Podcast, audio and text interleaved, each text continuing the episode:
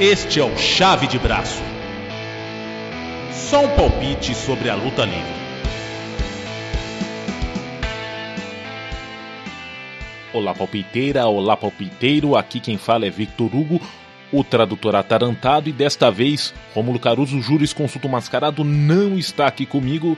E não reparem a voz baixa, eu estou gravando este podcast meio tarde. Este é o sétimo episódio do Chave de Braço, uma produção só um palpite que você encontra em palpite.wordpress.com, no Facebook em facebook.com barra palpitepod e no Twitter em Palpite Pod. Vamos falar dos palpites para o No Mercy. Rômulo não estará conosco por absoluta falta de tempo para gravar. E o meu tempo está apertado, então vamos rapidinho, muito rapidinho falar dos nossos palpites, lembrando que conforme determinação do tio Rômulo, quem perdeu o bolão dessa vez como castigo vai ter que descrever por que Nick Bella e Carmela são as melhores lutadoras femininas de todo o elenco da WWE. Só que não.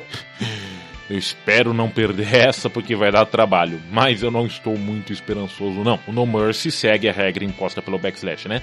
Reviver um pay-per-view velhinho, colocar um card pequeno, mas de qualidade, né? Vamos ver se mantém o bom momento que o SmackDown vem passando. A luta do kickoff, como já foi anunciada, é Baron Corbin contra Jack Swagger. O tio Romulo acha que é muito fácil e previsível. Baron Corbin vai sair como vitorioso, ainda mais levando em consideração que ele foi roubado na cara dura no último SmackDown. Se vocês assistiram, vocês viram que o Baron Corbin ele estava batendo na lona na tentativa de alcançar as cordas e o juiz, ou muito burro ou muito ladrão, contou isso como um tap out. Então o tio Romulo aposta que o Baron Corbin vai ganhar do Jack Swagger com um belo do End of Days e um pinfall, uma luta rápida, morna e sem grandes expectativas. Uh, eu vou ser ousado, eu eu tô, eu tô achando, sabe? A gente já conversou em episódios anteriores, se não me engano, no episódio 5, sobre o Backlash, que o Baron Corbin não tá lá aquelas coisas, não tá um personagem bem desenvolvido. E por outro lado, eu não acho que. Tudo bem, o Jack Swagger está praticamente um jobber há muito tempo,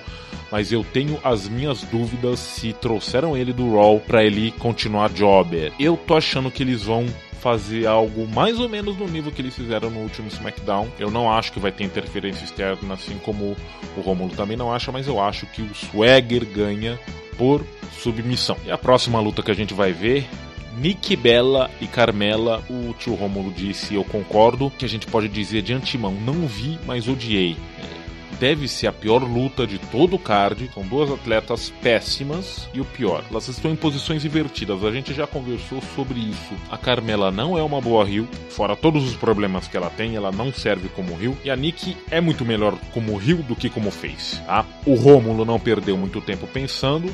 Para ele, a Nick sai vitoriosa, sem interferência por pinfall em cima da Carmela. Como eu quero ver o circo pegar fogo e eu não confio muito na WWE, acho que a, a WWE vai fazer alguma porcaria de novo nessa luta, eu tô achando que a Carmela vai ganhar por aquela submissão chinfrim que ela faz e também sem interferência. Agora vamos falar de uma luta que deve de novo roubar o show. É a luta pelo título intercontinental, Miss contra Dolph Ziggler, o Miss defendendo o título e o Ziggler, vocês viram, para ele conseguir mais uma luta com o Miz, ele colocou a carreira dele na WWE em jogo. Se o Ziggler perder, ele pendura as botas, e eu coloco isso entre muitas aspas, porque a gente já viu que a aposentadoria no pro wrestling é uma coisa muito, muito, muito relativa.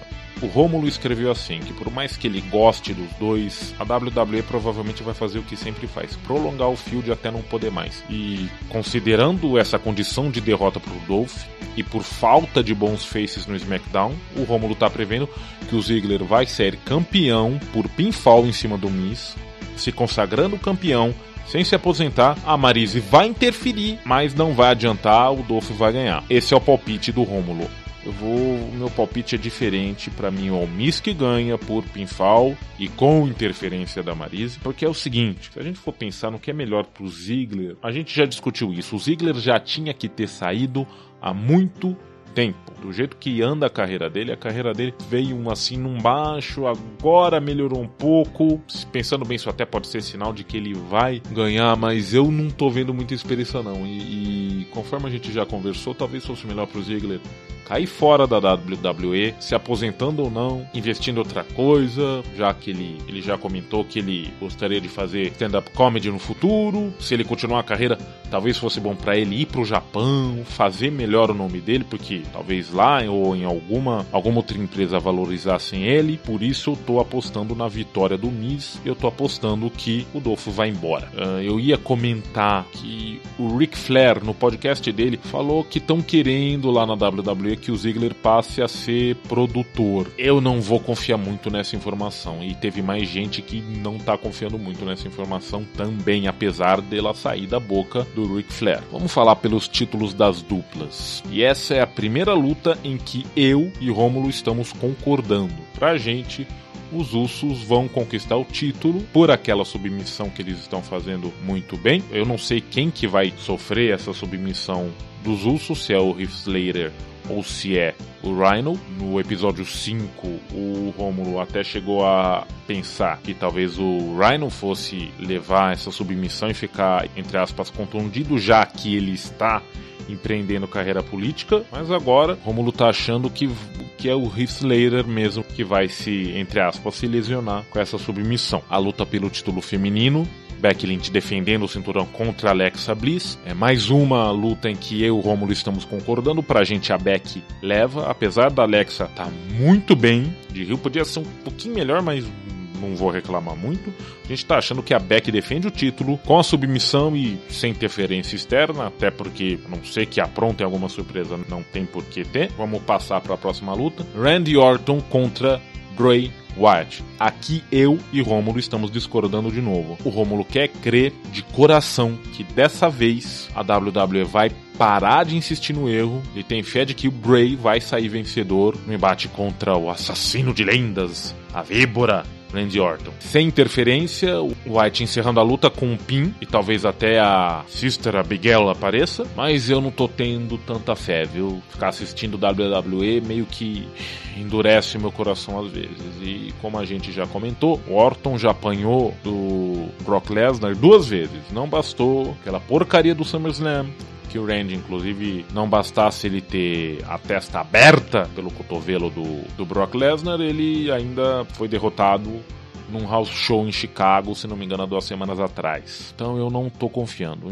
Enquanto o Rômulo aposta que o Bray vai ganhar por pinfall e sem interferência, eu acho que Orton vai ganhar por pinfall também sem interferência. E essa foi a última luta em que a gente discordou, porque no main event, pelo título mundial, o AJ Styles defendendo o título contra Dean Ambrose, quer dizer, Dino Ambrosio e John Cena, Pra gente, o AJ Styles defende o título com pinfall e sem interferência. Como a gente já comentou, o John Cena vai sair, vai ter folga de novo para gravar mais uma temporada do American Grid. Há boatos também, não muito confirmados esses, que o, que o Dino Ambrosio vai sair de novo para gravar outro filme. Eu não, não boto tanta fé nesses boatos porque eles acabaram não tendo, não tendo muita confirmação ou não apareceu mais nenhuma informação. Mas quem tá com o melhor momento por enquanto é o AJ Styles. E o Romulo até tá se achando ousado bastante para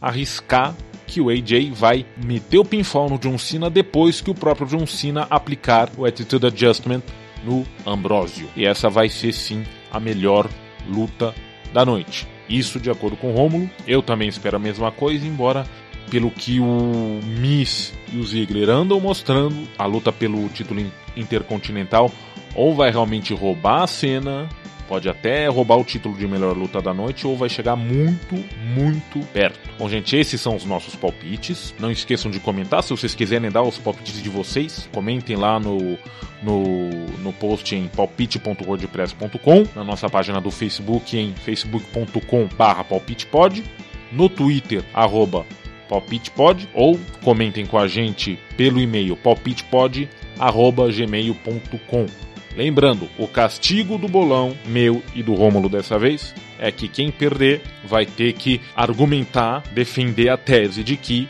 a Nick Bella e a Carmela são as melhores lutadoras femininas do elenco da WWE. Eu não acredito que eu tô falando isso. Mas é isso, minha gente. Até o próximo episódio, quando a gente vai comentar tudo o que vai acontecer no No Mercy. Tchau!